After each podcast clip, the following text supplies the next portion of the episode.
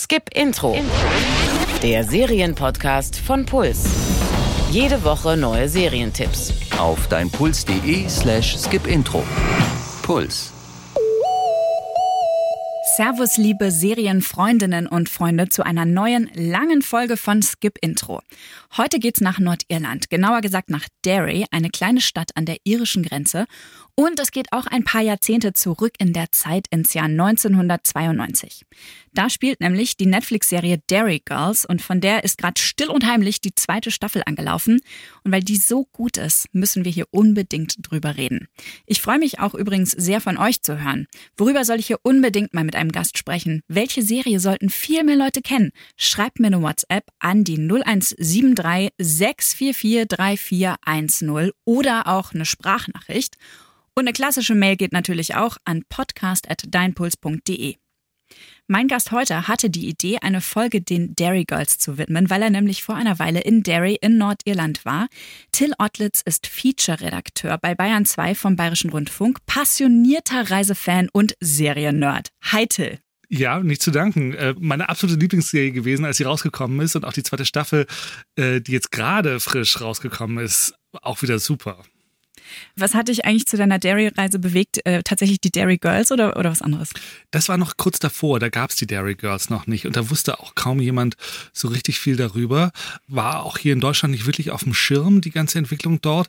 Äh, damals war tatsächlich das Thema der Brexit, weil äh, das ist ja alles schon gut, wenn Großbritannien sich von der Europäischen Union lossagen will, dann haben wir halt vielleicht ein bisschen Probleme in ein paar Häfen und äh, an so ein paar, ja, genau am, am Ärmelkanal. Es ist ja eine Insel Insel, können ja machen, was sie wollen, aber es gibt eben auch eine Landgrenze und zwar in Irland. Nordirland gehört zum äh, britischen Königreich und der Süden von Irland zur Europäischen Union und dort wird nach dem Brexit eine EU-Außengrenze errichtet werden müssen. Äh, einfach entstehen.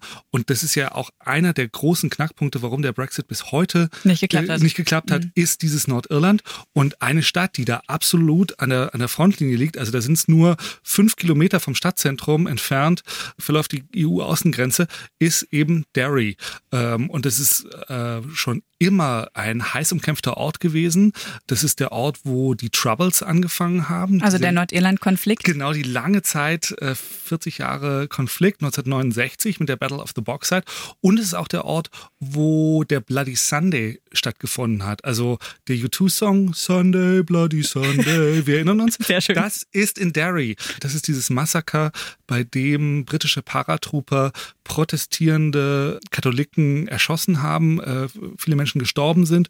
Der hat in Derry 1972 stattgefunden. Also aus vielerlei Hinsicht ein, ein sehr geschichtsträchtiger, wichtiger Ort, an dem sich der Brexit nochmal und in all seinen Konsequenzen wahrscheinlich auch zeigen wird. Super spannende Stadt und das wollte ich mir halt anschauen äh, und bin dann von Derry die komplette Grenze abgereist. Also nicht nur in Derry, sondern halt auch noch die komplette Grenze entlang der nordirisch-irischen Grenze entlang gereist und mit vielen Leuten gesprochen darüber, was passieren wird nach dem Brexit, wie sich ihr Leben verändern wird, ob sie Angst haben, dass die Troubles zurückkommen dass es wieder Konflikt gibt zwischen Katholiken und Protestanten, zwischen Loyalisten und Republikanern, zwischen Leuten, die beim Königreich bleiben wollen, Leute, die die Wiedervereinigung mit Irland haben wollen.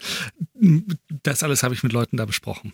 Wir sprechen gleich ausführlich über Dairy Girls von Netflix und ähm, wie die Serie es schafft, so richtig ernste Themen, wir haben es gerade schon gehört, den Nordirland-Konflikt eben ähm, zu thematisieren in einem bitterernsten historischen Setting, aber eben mit Humor.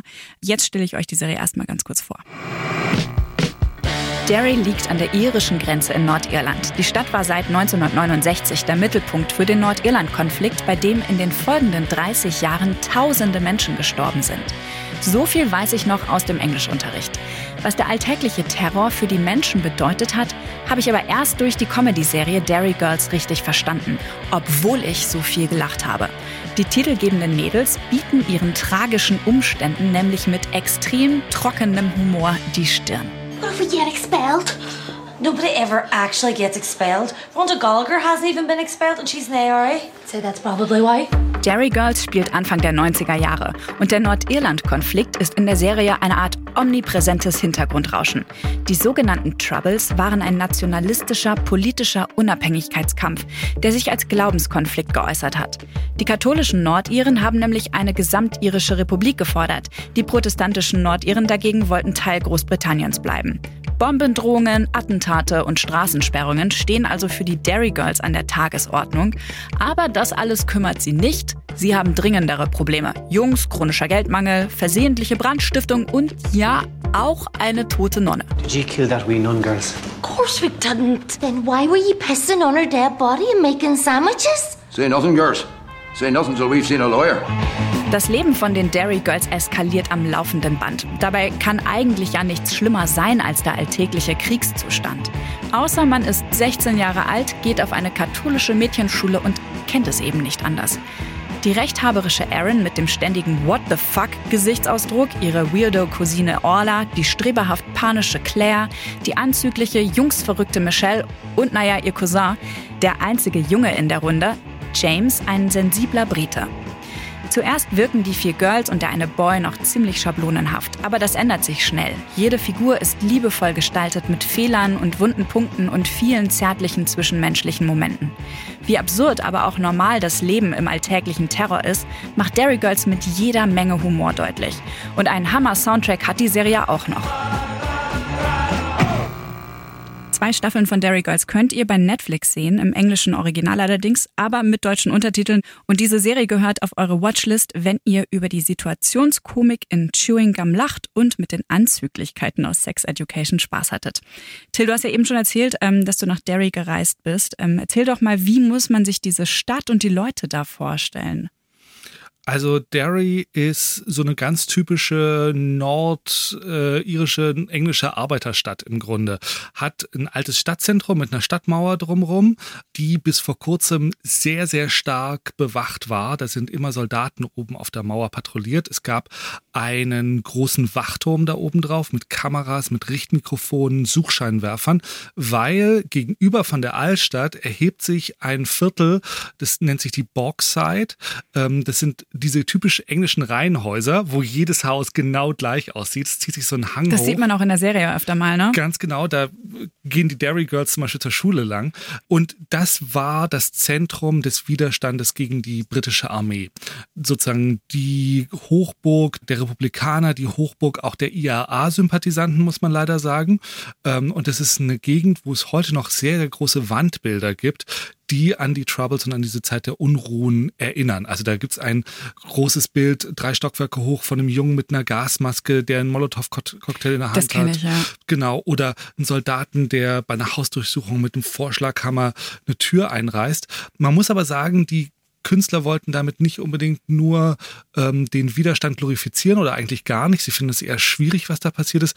Die haben dann auch äh, später Friedenstauben gemalt, ähm, mit Hilfe von Schülern aus beiden Seiten der, des Konfliktes.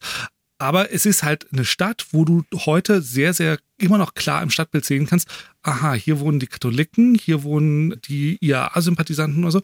Und dann gibt es aber auch Viertel, wo die Protestanten wohnen und das äh, ist wirklich auf der anderen Seite der Altstadt. Und da sind dann zum Beispiel die Bordsteinkanten immer blau-weiß-rot angemalt, wie die britische Flagge. Da hängt überall der Union Jack vor den Häusern. Und dann steht da sowas wie Under Siege, No Surrender. Auch die machen Wandbilder und malen große Slogans hin. Wow. Ähm, man muss sagen, heutzutage sind das radikale Minderheiten. Die meisten Leute äh, haben den Frieden, den es da seit 20 Jahren gibt, äh, sehr genossen und, und auch davon profitiert. Aber es gibt weiterhin diese, diese radikalen Minderheiten und die sind dann auch sehr sichtbar in der Stadt. Merkt man eigentlich diese gewaltsame ähm, Spaltung heute bei den Menschen noch in Derry? Also du hast gerade gesagt, dass die Masse eher d- das überwinden möchte. Also ich würde sagen, im Alltag merkt man es nicht. Und auch das Nachtleben, also wir waren da auch weg, ist sehr gemischt. Äh, Die Leute gehen wahnsinnig gern weg. Derry ist eine Live-Musikstadt. Du kannst in jeden Pub gehen und wahrscheinlich gibt es irgendeine Oasis-Coverband, die besser ist als Oasis heute wahrscheinlich. Und die Leute gehen wahnsinnig gerne weg. Und da ist es inzwischen sehr gemischt. Es sind wirklich nur noch äh, Teile der Bevölkerung, die daran festhalten. Und das liegt halt auch daran, dass Nordirland von der EU und äh, von diesem Frieden wahnsinnig profitiert hat. Die Arbeitslosigkeit ist zurückgegangen, die Armut ist zurückgegangen. Gerade den Katholiken, die vorher immer sehr benachteiligt waren, geht's besser heutzutage. Und äh, deswegen haben die eigentlich kein Interesse dran, dass sich A, irgendwas dran ändert. Äh, EU-mäßig meinst du? EU-mäßig mhm. und dass die Troubles zurückkommen. Mhm. Derry Girls spielt ja irgendwann in den 90ern und kann das nicht so ganz genau festmachen, habe ich mhm. den Eindruck. Also ich habe versucht, das irgendwie jahrmäßig einzuordnen, aber allein die neue Staffel, die zweite Staffel spielt irgendwann zwischen Ende 93 und Ende 95. Genau, als so Bill Clinton nach Derry gekommen genau. ist, das war 95 und das ist, das kommt in der letzten Folge vor, dieses große Ereignis. Und es war so ein bisschen der Beginn der Zeit, wo die Troubles langsam abgeflacht sind. Ja. Abgeflacht sind, genau, wo es, wo es langsam friedlicher wurde. Bill Clinton hat damals die Stadt besucht, hat eine große Rede für den Frieden gehalten und dann ist halt äh, 1998 das Friedensabkommen am Good Friday, also am Karfreitag, das Karfreitagsabkommen unterzeichnet worden. Und seitdem war da eigentlich Ruhe. Mit diesem Ereignis soll die Serie auch enden, hat die Serienschöpferin Lisa McGee äh, in einem Interview gesagt. Also das heißt, es wird irgendwie in absehbarer Zeit dann zu Ende gehen, wahrscheinlich mit der dritten oder vierten Staffel gehe ich mal von aus. Aber lass uns mal kurz in dieser Zeit nochmal drin bleiben. Du hast auch gerade schon mal kurz erwähnt, dass es viele Projekte gab, wo protestantische und ähm, katholische Jugendliche zusammen irgendwelche weiß nicht, Community Projects machen sollten, mhm. zum Beispiel diese Friedenstauben gemalt haben und so. Und das äh, bringt ja auch die neue Staffel von Dairy Girls ganz toll rüber. In der ersten Folge gibt's äh, gleich so einen Schüleraustausch, wo die ähm, Mädels und der eine Boy James äh, rüberfahren, irgendwohin nach Irland. Ich weiß gar nicht genau, ob der Ort auch genannt wird. Aber sie treffen sich und sollen dann da Gemeinsamkeiten zwischen sich finden, was äh, sehr lustig ist. I want you guys to give me examples of things that Catholics and Protestants have in common and things that they don't have in common. Let's start with similarities. Aaron, why don't you get the ball rolling? Okay. So we both. God, this is actually quite hard. Anything at all, a small thing even. Okay, so, right. God, I'm actually drawing a blank here, to be honest. Not to worry. Someone else. A similarity. Yes. Protestants are British and Catholics are Irish. So that's actually a difference. Quite a, well, quite a big difference. In diesem Zuspiel hört man gerade ganz lustig, äh, dass der Pfarrer, der diesen Schüleraustausch quasi begleitet hat, der äh, fordert die Jugendlichen dazu auf, Gemeinsamkeiten zwischen sich, also zwischen den protestantischen Jugendlichen und den äh, katholischen Jugendlichen zu finden. Und ihnen fällt nichts ein. Hast du auch echte Derry Girls in Derry getroffen? Sind die so wie die Mädels aus der Serie? Ja, ich habe echte Derry Girls getroffen und äh, ich muss sagen, Derry Girls sind wirklich eine spezielle, äh, spezielle Art Mädels. ähm, beim Weggehen fällt das wahnsinnig auf. Da ist das Äußere unglaublich wichtig. Ich habe noch nie so gestylte Mädels gesehen, die einfach nur in den Pub gegangen sind. Turmfrisuren, wahnsinnig viel Haarspray und Fake Eyelashes, äh, perfektes Make-up, Handtasche immer passend zum Kleid und, und High Heels. Alle sahen aus wie Lana Del Rey, äh, da wo ich war. Vielleicht ist es inzwischen schon wieder eine andere Mode, aber äh, da gab es eindeutig Vorbilder. Und man muss schon sagen, die Frauen haben, glaube ich, auch während dieser Proteste eine große Rolle gespielt als äh, Kundschafterinnen ähm, und, und äh, gibt es auch ein, ein ganzes, also ein Wandbild, was an die Rolle der Frauen erinnert. Und die haben sich da nicht die Butter vom Brot nehmen lassen, so sehr selbstbewusst. Ähm, ich habe mit zwei Dairy Girls dann auch mich unterhalten. Äh, die haben bei einem Footballspiel zugeschaut. Das sind äh, Kathleen und Eve und die gehören sozusagen zu der Generation, die von dem Frieden sehr, sehr profitiert haben. Die eine ist Ärztin, die andere ist Apothekerin, haben eine gute Ausbildung gehabt und das wäre früher für Katholikinnen gar nicht unbedingt üblich gewesen. Aber jetzt haben die, ist halt, ist halt wirklich Chancengleichheit. Wir können mal reinhören, wo Kathleen so ein bisschen was darüber erzählt. Die ältere Generation ist in einer Zeit aufgewachsen, in der Katholiken hier in Nordirland vielleicht weniger Chancen hatten als Protestanten. Das war nicht in Ordnung. Aber heute kriegt jeder die gleiche Ausbildung. Alle haben denselben Lebensstandard. Yes! Das war mein Bruder, Charlie. Er hat drei Punkte geholt. Das haben wir gebraucht, weil sie erst ein Spiel diese Saison gewonnen haben. Und sie wollen nicht in die Relegation. Das wäre Kathleen, ähm, am Rande übrigens von dem Fußball. Ja, man so ein bisschen im Hintergrund. genau, erzählt sie das. Und äh, deswegen, weil es denen eigentlich gut geht und weil, weil die äh, sozusagen eine positive Entwicklung sehen, war es für die halt wahnsinnig schlimm, als die eines Morgens aufgewacht sind und mitbekommen haben, oh mein Gott, wir werden die Europäische Union verlassen. Die Jüngeren jetzt gar nicht mal so stark, aber vor allem die Älteren haben einfach Angst, dass in dem Moment, wo man dort eine Grenze wieder aufbaut, wo da auch nur ein Zöllner steht, der äh, die Waren äh, kontrolliert, die äh, von irgendwelchen Trucks da hin und her gefahren werden, dass der dann angegriffen werden könnte von irgendwelchen ewig gestrigen Radikalen. Dann muss wieder eine Polizei kommen, diesen Zöllner schützen. Dann gibt es einen Grund, die Polizei anzugreifen. Dann irgendwann muss die Armee kommen und so weiter. Das kann sich sehr, sehr schnell aufschaukeln in einer Gegend, wo halt immer noch sehr, sehr viele Waffen und äh, sehr, sehr viele, ja, ewig gestrige äh, noch gibt einfach. Du hast gerade auch schon mal die Frauen angesprochen und die Rolle der Frauen. Und äh, Derry Girls steckt ja schon im Namen drin, ist eine Serie über die Mädels und auch die Mütter in der Serie sind super stark ja. und äh, die Männer eher, eher nicht so sehr, außer der Opa vielleicht. der arme Vater, der tut mir so leid in jeder Folge. Der arme Vater und der arme James, der, der, der, Engländer, der genau. jeden, jeden Gag abbekommt, der, der immer runtergemacht wird. Ich glaube, also ich habe mal ein Interview gesehen mit Lisa McGee, der, der Macherin der Serie, und die hat gesagt, sie kennt so viele Serien und so viele Filme, die behandeln, wie es 16-jährigen Jungs geht und deren Probleme. Aber über Mädels gibt es sowas so selten. Und Außer das, es geht dann wieder um Jungs. Genau, und das halt in einer reinen Mädelsklicke anzusiedeln, wo es nicht die ganze Zeit um Jungs geht, die halt auch einfach andere Probleme haben, unter anderem Probleme mit den Troubles und so weiter drumherum. Das ist, glaube ich, das Neue an der Serie. Das ist das eine, was ich, was unbedingt machen wollte. Und das andere ist, es gibt ja wahnsinnig viele Filme und auch, auch schon äh, Fernsehdokumentationen und so weiter über die Troubles, aber nie über den Alltag und auch die Tatsache, dass es nicht alles nur furchtbar war, mhm. dass wenn die 27. Bombendrohung irgendwo ist, Leute irgendwann die Augen rollen und es nur noch als nervig für ihren Alltag betrachten, dass sie nicht zur Schule kommen oder nicht über diese Brücke jetzt gerade können diese leichte Seite zu zeigen und zu zeigen, wie der Alltag dann auch läuft unter so einem Belagerungszustand, dass der einfach weitergeht. Das ist auch was, was diese Serie geschafft hat und was wirklich neu ist. Ja, absolut. Du hast gerade schon den Humor angesprochen. Der ist ja in Derry Girls, glaube ich, das eine wichtige, definierende Moment irgendwie. Ähm, hast du gemerkt, dass die Leute in Derry nochmal einen anderen Humor haben als in anderen Orten in Nordirland? Gute Frage. Also, was ich generell gemerkt habe, ist, dass das wahnsinnig gute Geschichtenerzähler mhm. sind. Die kommen alle aus großen Familien, äh, Katholiken, ne? Äh, immer viele Kinder am Tisch. Und ich glaube, wenn du dich da durchsetzen willst, wenn du da zwölf Kinder am Tisch bist, da musst du eine gute Geschichte erzählen. Du musst auch deine Punchline kennen. So. Und das heißt, ähm, jeder, mit dem ich gesprochen habe, hatte einfach coole Geschichten parat und spannende und interessante Geschichten äh, über die Zeit der Troubles, aber auch ähm, über, über seinen Alltag. Und das ist super.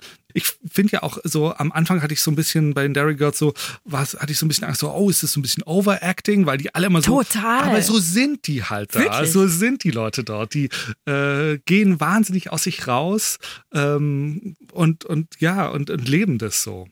Die Darstellerin von der Michelle, die habe ich äh, in so einem Panel auch gehört. Die redet exakt wie Michelle. Ja. Die ist genauso over the top. Mhm. Das ist so witzig. Und die kommt aus Derry. Die ist, mhm. ähm, die lebt auch bis heute dort äh, in dem Ort und wird ständig erkannt und um Ach, äh, Interviews gebeten und, und äh, natürlich äh, Autogramme und so weiter. Wow. Es gibt auch ein riesen Mural mit, mittlerweile, also so eine riesen Wandmalerei mit den Mädels an einer an einer Wand irgendwo. Mhm. Das finde ich total schön.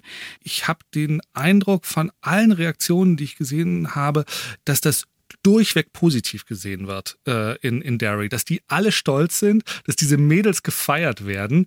Ist ja auch die erfolgreichste Serie ever in Nordirland, aus Nordirland. Ähm, das fand ich auch total schön zu sehen.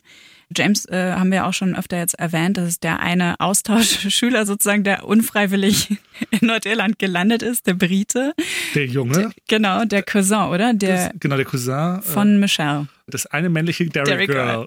Da habe ich auch noch einen wunderschönen Ton aus der letzten Folge. Ähm, und zwar auch wirklich der letzte Moment in dieser Serie. Oh. Man muss dazu sagen, dass die Serien eigentlich, also alle Folgen sind eher lustig. Aber die letzte Folge in den beiden Staffeln jeweils ist wirklich total berührend und echt so ein Tearjerker. Da kann man gar nicht anders als ähm, sich sehr bewegt fühlen. Und da sagt Michelle nämlich zu James, der eigentlich immer so ein bisschen der Außenseiter ist, folgendes. You're a Derry girl, no, James? I'm serious. It doesn't matter that you've got that stupid accent or that your butts are different to my butts. Well, because being a dairy girl, what's a fucking state of mind? And you're one of us. Derry Girl is a state of mind. Genau, genau. Oh. Das ist wunderschön, oder? Ja, es ist sehr, sehr schön. Und ich finde, auch ohne James würde das Ganze, glaube ich, gar nicht funktionieren, weil James für uns alle, die eben nicht in Derry aufgewachsen sind oder eben zu jung sind, um sich daran zu erinnern oder so wie ich völlig komische Erinnerungen daran haben, der ist so ein bisschen unser Anker. Der lässt uns dran teilhaben, der geht immer noch mal einen Schritt zurück und ähm, fasst das alles nochmal zusammen, wie seltsam absurd das alles da ist, dass da Bombendrohungen sind, dass die ständig kontrolliert werden. ich liebe diese Szene in der ersten Folge, wo es eine Bombendrohung gab und der Schulbus angehalten genau. wird von Soldaten und die mit Maschinenpistolen im Anschlag in den Bus reinkommen und die Mädels einfach ganz normal weiterreden und er wirklich ausflippt und freakt und was passiert hier gerade und werden wir jetzt alle erschossen und was ist los? Und genau, ich glaube, ähm, man braucht das. Also das nimmt man jetzt so ein bisschen the fish out of water. Also er ist mhm. wirklich einfach derjenige, der da nicht reingehört und er für uns alle anderen kann, kann er den Kopf schütteln, sich wundern oder äh, Angst vor Situationen haben, die die schon ganz normal finden. Und er sorgt natürlich immer wieder dafür, dass wir uns dem nochmal bewusst werden, mhm. weil irgendwann ist es ja auch für uns Zuschauer normal. Da hinten im Hintergrund ist schon wieder irgendeine Nachricht über ein Attentat, äh, da ist schon wieder eine Straßensperrung Ahnung. Äh, für uns wird es ja beim Zuschauen auch irgendwann normal. Ja. Und er ist jedes Mal wieder der, der den Finger hebt und sagt, ey, Moment mal, was geht denn hier ab? Ja. Und das finde ich ähm, einen super guten Kniff für die Serie. Die Dairy Girls äh, sind ja jetzt gerade eher so super optimistisch am Ende dieser Staffel. Wir, wir enden ja mit diesem Clinton-Besuch und alle hoffen, hey, das ist jetzt das finale Zeichen für den lang ersehnten äh, Frieden mhm. für uns. So richtig optimistisch sieht es ja jetzt gerade nicht aus. Hast du am Anfang schon mal gesagt, dass die Angst vor Brexit auch die Angst vor einem erneuten Aufleben dieser Troubles schürt. Und es gibt leider die ersten Anzeichen dafür. Es hat jetzt vor kurzem einen, einen Bombenanschlag gegeben, mitten in Derry auf das Gericht. Äh, die Bombe konnte zwar entschärft werden, aber da wurde kurz mal die Innenstadt evakuiert. Und dann äh, ein sehr tragisches Ereignis im April dieses Jahres wurde eine 29-jährige Bloggerin erschossen. Äh, Lyra McKee heißt die. Ähm, die hat viele Texte über den Nordirland-Konflikt geschrieben, aber auch über ihre Geschichte als lesbisches Mädchen aufzuwachsen in äh, Nordirland, äh, in dieser Katholisch sehr katholischen, ne, mhm. übermaskulinen Gesellschaft. Es gibt einen wahnsinnig bewegenden Blog-Eintrag von ihr, A Letter to My 14-Year-Old Self.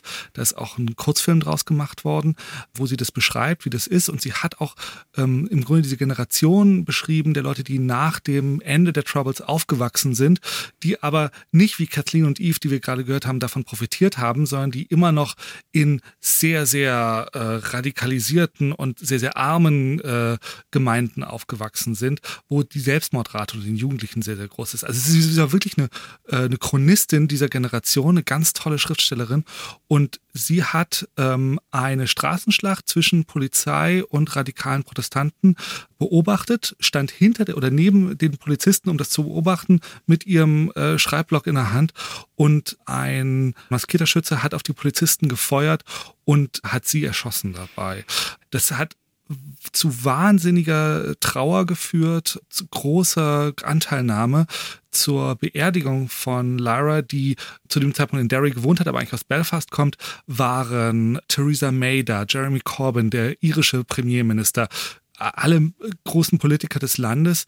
Und ähm, da gab es einen Moment, wo der Priester gesagt hat, hört zu, wenn äh, ihr euch nicht alle langsam mal einigt, dann kann sowas öfter mal passieren. Und da ist die ganze Kirche aufgestanden, hat stehend applaudiert. Und es war ein Moment, wo die Politiker, glaube ich, gemerkt haben, dass sie mit, mit dem Streit, den es dort immer noch gibt zwischen Sinn Fein und DUP, zwischen Protestanten und Katholiken, dass, dass sie so nicht weitermachen können. Das war dann wieder ein bisschen, ein bisschen hoffnungsvoll, aber im Grunde zeigt es, wie, wie, wie leicht dort diese Konflikte wieder entfacht werden können ich habe da auch mit Leuten in Nordirland drüber gesprochen, weil ich mir das immer nicht so richtig vorstellen konnte. Ihr habt ja jetzt 20 Jahre Frieden gehabt, euch geht's ja gut. Wie kann das passieren? Und am besten hat für mich das äh, Jonathan zusammengefasst.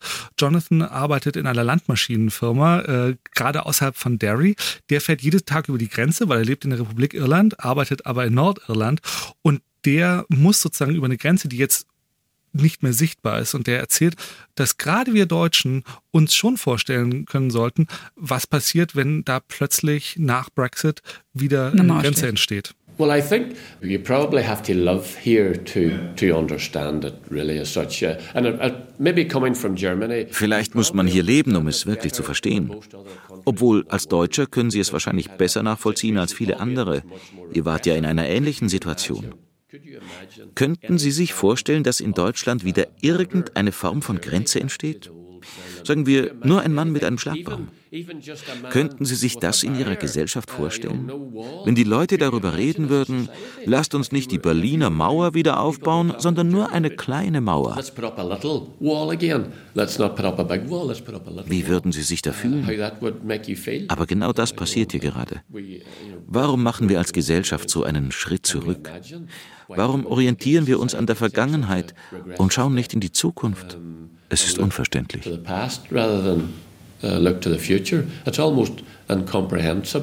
Das war Jonathan, ein junger Familienvater aus der Nähe von Derry. Und der sagt halt einfach, er hat Angst, dass es einen Rückschritt gibt in die Zeiten der Troubles äh, und dass das alles durch den Brexit ausgelöst werden könnte. Du erzählst ja auch eine Grenzgeschichte bald selber, eine ähnliche Story zwischen wie zwischen Irland und Nordirland, äh, und zwar im geteilten Deutschland über deine eigene Mutter. Ja, ich, hab, ich hab, äh, äh, mache demnächst einen Podcast, meinen ersten Podcast als Autor selbst.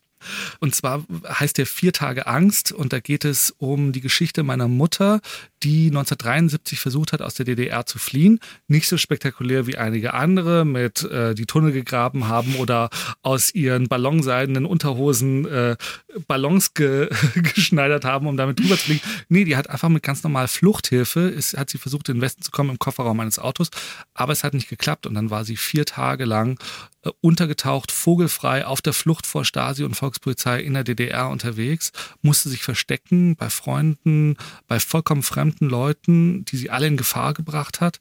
Und die Geschichte dieser vier Tage, die erzähle ich äh, in einem Podcast.